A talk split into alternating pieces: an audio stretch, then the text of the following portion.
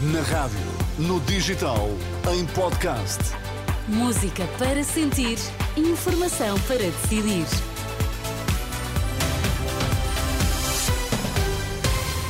Cinco minutos com o essencial da informação na Renascença. Para já, os destaques a esta hora. Yannick Sinner vence o Open de ténis da Austrália após quase quatro horas de jogo com Medvedev. Papa pela paz e mostra proximidade com a Igreja Católica atacada este domingo na Turquia. Muito boa tarde. Yannick Sinner conquista o Open da Austrália. O italiano de 22 anos bateu eh, este domingo o russo Daniel Medvedev após uma maratona de ténis de 3 horas e 44 minutos. Sinner bateu Medvedev por 3 sets a 2, ainda esteve a perder por 2-0 eh, mas acabou por dar a volta e vencer mesmo. O Papa apela a que sejam escutados os apelos à paz, pede que se siga o caminho do diálogo em Myanmar, no Médio Oriente e na Ucrânia. São palavras de Francisco este domingo após a recitação do Ângelus. La pace è un cammino e invito tutte le parti coinvolte a muovere passi di dialogo a paz é um caminho. Convido todas as partes envolvidas a darem passos de diálogo e a revestirem-se de compreensão para que a terra de Myanmar alcance a meta da reconciliação fraternal, permitindo o trânsito de ajuda humanitária para garantir o necessário a cada pessoa e que o mesmo aconteça no Médio Oriente, na Palestina, em Israel, onde se combate. Que as populações sejam respeitadas. E penso sempre muito também nas vítimas, especialmente civis, causadas pela guerra na Ucrânia. Por favor, escutem o seu grito de paz.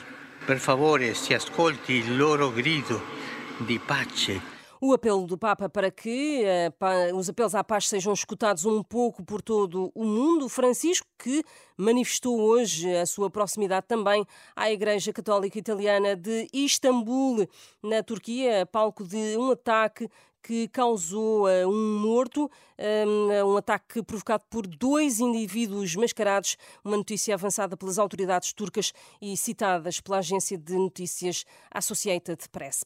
É preciso que os políticos falem a verdade para se restaurar a confiança, é o que dizem em entrevista à Renascença e à agência Eclésia Rita Sacramento Monteiro, do Conselho Editorial do Ponto SJ, o portal de opinião e debate dos eh, jesuítas. Rita Sacramento Monteiro salienta que, perante uma conjuntura de dificuldades, exige-se transparência. A realidade que nós vivemos é complexa. Toda esta conjuntura económica e social traz grandes desafios para a vida concreta das, das pessoas. E penso que um contributo, uh, não só de, que, que, esta rubrica pretende dar, mas algo que, que pedimos, uh, que achamos que é importante para, para, para os políticos e para os nossos líderes, é de facto falarem a verdade para restaurar essa confiança.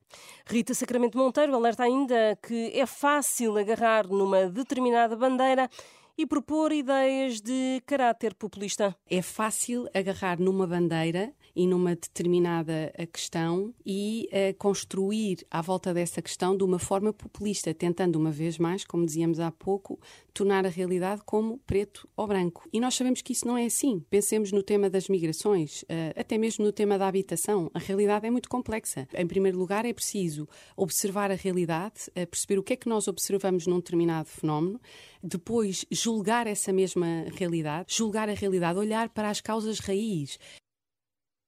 Rita Sacramento Monteiro, numa entrevista que já está disponível em rr.pt. É esperar para ver se a promessa se cumpre. É a resposta do presidente da Comissão de Utentes, David Infante, perante a garantia de Pedro Nuno Santos de que vai eliminar as portagens nas antigas SCUT, no interior do país e no Algarve. É, de resto, uma exigência muito pedida pelos algarvios. João Vasconcelos diz que aguarda que o líder do PS cumpra se vier a formar o governo. Tem sido sempre uma exigência dos cidadãos, da autárquicas, da Comissão do Utentes, das populações aqui do Algarve. Se for assim, a Comissão do Utentes congratula-se, mas cá estamos para ver se de facto isso irá corresponder à verdade uh, a partir do dia uh, eh, 10 de março e se o Partido Socialista ganhar as eleições, naturalmente, não é?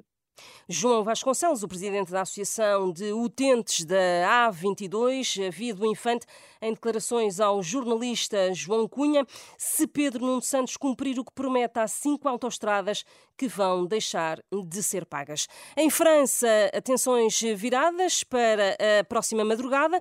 Os principais sindicatos de agricultores franceses prometem bloquear os acessos a Paris e as duas maiores estruturas sindicais da classe dizem mesmo que será um protesto por tempo indeterminado, nomeadamente contra as importações a preços reduzidos que fazem concorrência aos seus eh, produtos. Mais informação na Renascença daqui a uma hora. Até já!